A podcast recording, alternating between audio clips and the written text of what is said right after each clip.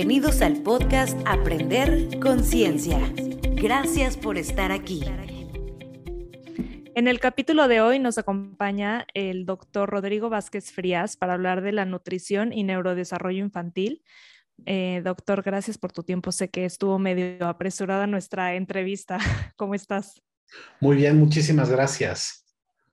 Afortunadamente todo bien. gracias por la invitación. Pues platícanos antes de empezar con el tema un poco de tu carrera profesional para las personas que no te conocen. Mira, yo soy eh, médico, eh, estudié en la Universidad Nacional Autónoma de México y hice la especialidad de pediatría y posteriormente de gastroenterología y nutrición pediátrica. Y me he dedicado de forma muy importante a cuestiones de nutrición infantil y cuestiones que tienen que ver con la microbiota y trastornos funcionales gastrointestinales, de, tal forma que me da un panorama como mucho más amplio o me da mucho más integrador acerca de el por qué la alimentación o la nutrición tiene que ver con nuestra propia microbiota intestinal e incluso cómo se desarrolla o cómo se ejerce ese neurodesarrollo, sobre todo en las primeras etapas de la vida. Claro. ¿Qué factores influyen en el desarrollo neuronal, neuronal de un niño los primeros años? Mira, la verdad es que son muchísimos y yo te voy a hablar desde la perspectiva, desde el punto de vista nutricional, porque sabemos que el ambiente, o sea, el hecho de convivir con otras personas son los que son uno de los principales factores que estimulan eh, el desarrollo neuronal, que se establezcan las sinapsis, que se establezcan o que aprendan los comportamientos, ¿no? Vamos, hay estudios así todos loquísimos que obviamente fueron, no, no fueron provocados, pero de niños que viven en un aislamiento total en los primeros años de la vida, pues la verdad es que se comportan, o sea, ni siquiera pueden caminar bien, no tienen todo bien desarrollado, de tal forma que la convivencia con sus, con, su con sus familiares es algo que es sumamente importante. Y a veces se nos olvida que lo damos como que muy por hecho pero es muy importante que estos niños sean estimulados por sus propias familias. No es indispensable, no es necesario que lleven a un lugar para que lo estimulen, pero en algunas ocasiones puede ser muy conveniente y bueno, adelante. Pero eso es uno de los primeros puntos, el ambiente social. Sin embargo, sabemos que desde el punto de vista biológico, lo que más va a desarrollarse o terminar de consolidarse al momento del nacimiento de un niño tiene que ver con su crecimiento cerebral. Por lo tanto, la nutrición que tenga en esos primeros años de vida va a ser fundamental. Actualmente, bueno, ya desde hace algunos años se manejan conceptos de los primeros mil días de vida, los primeros mil quinientos, y eso es simplemente como para hacer un señalamiento muy importante que realce o que ponga en el monitor la importancia de una buena nutrición. Por lo tanto, si me dices qué factores son buenos para un adecuado neurodesarrollo y que tenga que ver con las cuestiones de la nutrición, pues indudablemente tiene que ver con que los niños reciban leche materna. ¿Por qué? Porque la leche materna contiene los componentes para que puedan crecer y desarrollarse, es decir, lo que se conoce como macronutrimentos, pero va más allá. La leche materna contiene sustancias eh, estimuladoras de este neurodesarrollo, sustancias bioactivas que cumplen funciones en todo el cuerpo, o sea, para favorecer el crecimiento y el desarrollo de todo el cuerpo, pero de forma muy importante a nivel del sistema nervioso central.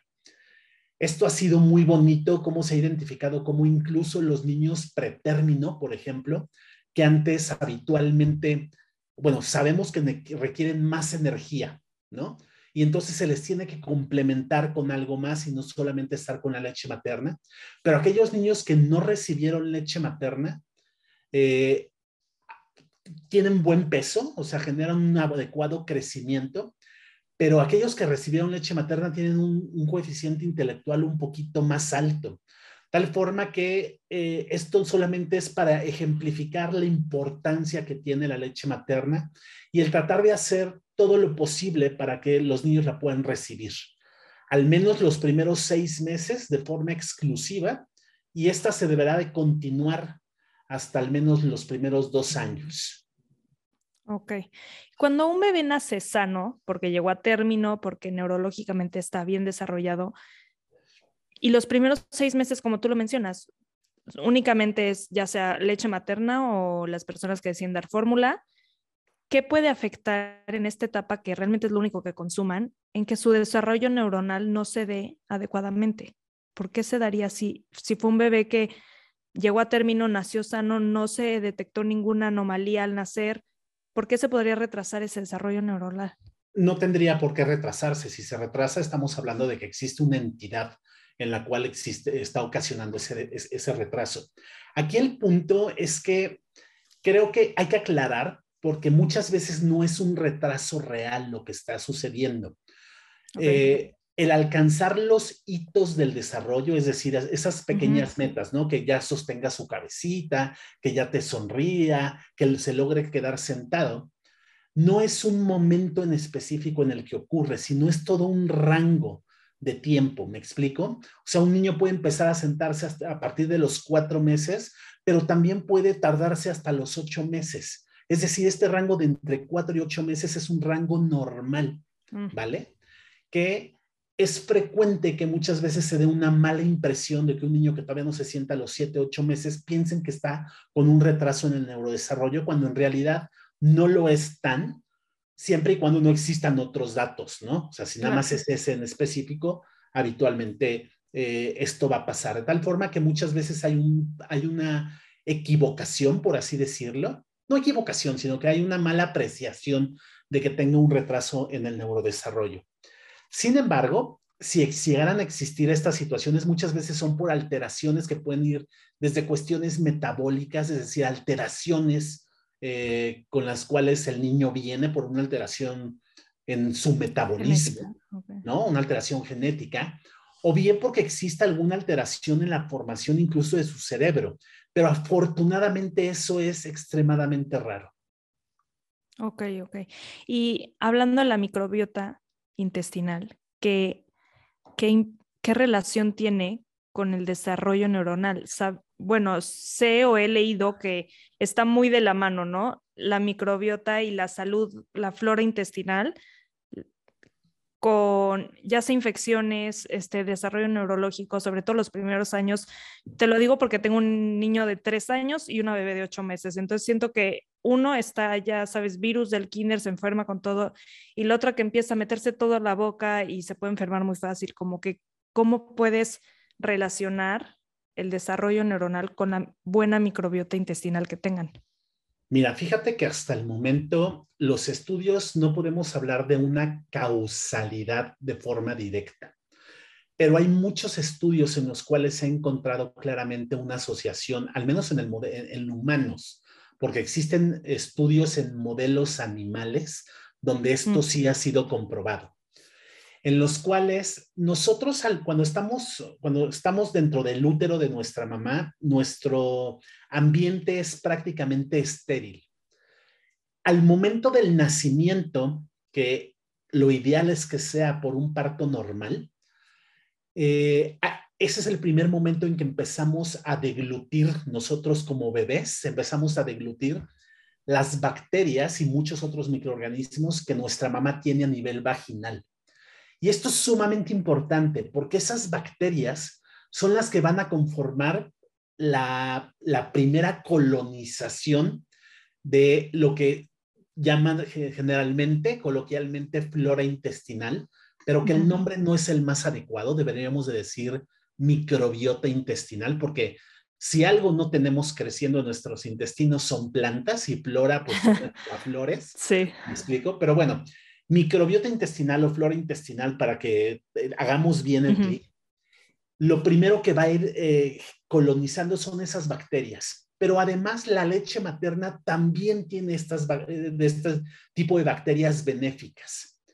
Y se ha establecido claramente que esta microbiota intestinal tiene la capacidad de comunicarse a través de uniones y a través de liberación de sustancias con eh, varias células que se encuentran a nivel intestinal, dentro de las cuales están células del sistema nervioso entérico, es decir, neuronas que hay en todo, a lo largo de todo el tubo digestivo. y que estas a su vez también se comunican con las células que tenemos en nuestro cerebro. Estas señales de comunicación son importantes, son como si fueran un estímulo trófico. No sé si me explico cuando digo trófico, es algo que te está manteniendo ahí, ¿no? Una comunicación.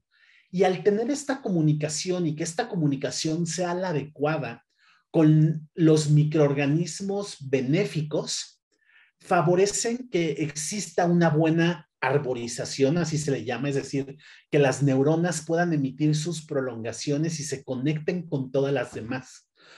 Por lo tanto, eh, se, ve claramente cómo los, eh, por ejemplo, en experimentos de animalitos que se manejan en un ambiente estéril, que no tienen microbiota intestinal, la forma en sus conductas, en cómo van en su neurodesarrollo, en cómo se comportan ante la solución de diferentes actividades como pasar en un laberinto, están muy rezagadas tal forma que hay mucha información, no solamente desde el punto de vista teórico, sino también en estos experimentos que demuestran que el establecer una buena microbiota puede favorecer un adecuado neurodesarrollo. Claro. Y el otro día estaba echando una entrevista que hiciste donde hablas de la importancia de la alimentación de una mujer embarazada, cómo deja huella ¿no? Un poco en el, en el desarrollo, los primeros, o sea, en la formación más bien, porque el desarrollo pienso que sea después. pero en, van, van empalmados. en la formación de, de la microbiota, de neurológicamente de un bebé. Sí, eh, de este concepto que platicábamos de los mil días o mil quinientos días, es porque están incorporados o sea, toman en cuenta los 270 días aproximadamente que dura el embarazo. Y la alimentación de la mamá es fundamental, porque no solamente eh, lo que coma y el estado nutricional de la mamá al momento de la concepción va a ser importante, incluso desde antes, pero bueno, atañéndonos a esto, eh, sabemos que la alimentación tiene la capacidad como de programar, por así decirlo, lo que está sucediendo en ese ambiente intrauterino. Una, una, una mujer que durante su embarazo tiene un, por ejemplo, sube mucho de peso, consume una gran cantidad de, de, azúcar o de ciertos nutrimentos que en ese momento no son los más adecuados o que desarrolla incluso diabetes gestacional, tiene la posibilidad de malprogramar a ese niño. Pero además, también la, o sea, la forma más importante o más mm, no adecuada, sino la forma que impacta más en nuestra microbiota, en cada uno de nosotros, es con lo que nosotros comamos. Porque la microbiota intestinal se alimenta de esas frutas, de esas verduras, de esas fibras dietarias que se encuentran presentes en nuestra alimentación. Por lo tanto, si tenemos o aseguramos una buena alimentación para que esas bacterias o esos microorganismos mm, estén bien, puedan reproducirse de forma adecuada y favorezcan ese, e, eh, adecuado eh, desarrollo e intercomunicación y que todas las funciones de la microbiota se lleven a cabo. Pero también la mamá necesita tener esa buena alimentación para que su propia microbiota, que eventualmente alguna de esta pasará a ser las primeras colonizadoras de ese mm. niño, eventualmente sean de las mejores eh, microbiotas que le puedan pasar. Claro. Y si nos pudieras dar como que, no sé, tres o cinco vitaminas para fortalecer la microbiota y el sistema inmune de un niño, ¿cuáles serían como que las que dices, sí o sí debería de estar tomando esto para, sobre todo ahorita con los virus, las enfermedades, este, se deca el sistema inmune muy fácil o te quitan los lácteos después de antibiótico como para ayudar a restaurar la flora intestinal, la microbiota intestinal, perdón. Mira, en realidad, o sea, te voy a ser muy sincero, en realidad no necesitarías ninguno. O sea, que lo estés tomando como suplemento, porque eso está consumido, o sea, eso está presente. En la fruta, la verdura. Eh, en, en los alimentos. Un niño que, por ejemplo, está consumiendo, eh, que está con, si estamos hablando de la alimentación del niño, de la alimentación de la mamá. Si es la alimentación de la mamá, con que tenga una alimentación diversa, tendría que ser más, que suficiente. Si es la alimentación de un niño que está recibiendo leche materna, aunque hay todavía un poco de evidencia eh, ahí como que medio contraria, la recomendación es que todo niño que está siendo alimentado con leche materna de forma exclusiva reciba vitamina D, ¿vale? Hay algunos estudios en los cuales han dicho, bueno, y si le doy la vitamina D a la mamá para que ella la pase a través de la leche materna y entonces ya reciba, los resultados no son tan contundentes, pero bueno, podría ser una posibilidad. Ahora bien, si ya me estás hablando de un niño en el cual desde el punto de vista muy individualizado, de repente, pues resultó ser un niño que nació por cesárea, que a lo mejor incluso fue pretérmino, que recibió antibióticos o que tiene algún otro tipo de, situación, que a lo mejor no recibe leche materna, probablemente yo recomendaría la, la, o sea, la recomendación es suplementar con vitamina, eh, con vitaminas, siempre y cuando no estén presentes en su alimentación, porque muchas de las fórmulas infantiles ya las traen.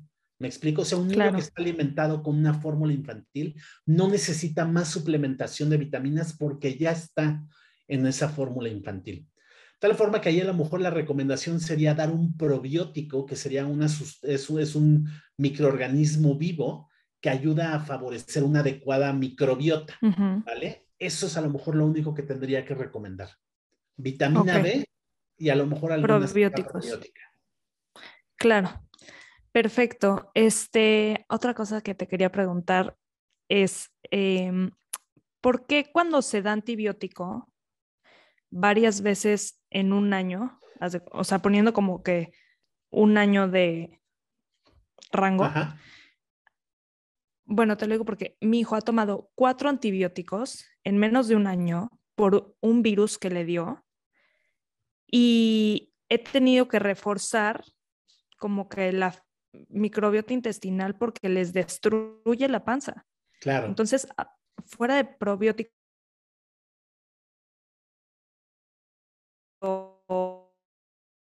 No. Y fuera de esos. No, ¿no? Evidentemente, sabemos los bacterias patógenas, o sea, malas, como también las bacterias que están dentro de nuestros intestinos que tienen efectos benéficos. Y existe una alta probabilidad de que se generen alteraciones en esa microbiota. Se le conoce como disbiosis, pero bueno, el término es lo de menos. La forma para revertir esa disbiosis son varias. Una de las más ocurridas es el uso de probióticos, solo que esos probióticos, si ya voy a necesitar utilizar un antibiótico, es una buena idea asociarle al mismo tiempo, iniciar desde el primer día un probiótico para tratar de minimizar, no va a evitar al 100%, pero sí puedes minimizar mucho el riesgo de que se genere esta disbiosis o alteraciones como diarrea por los antibióticos y muchas otras alteraciones.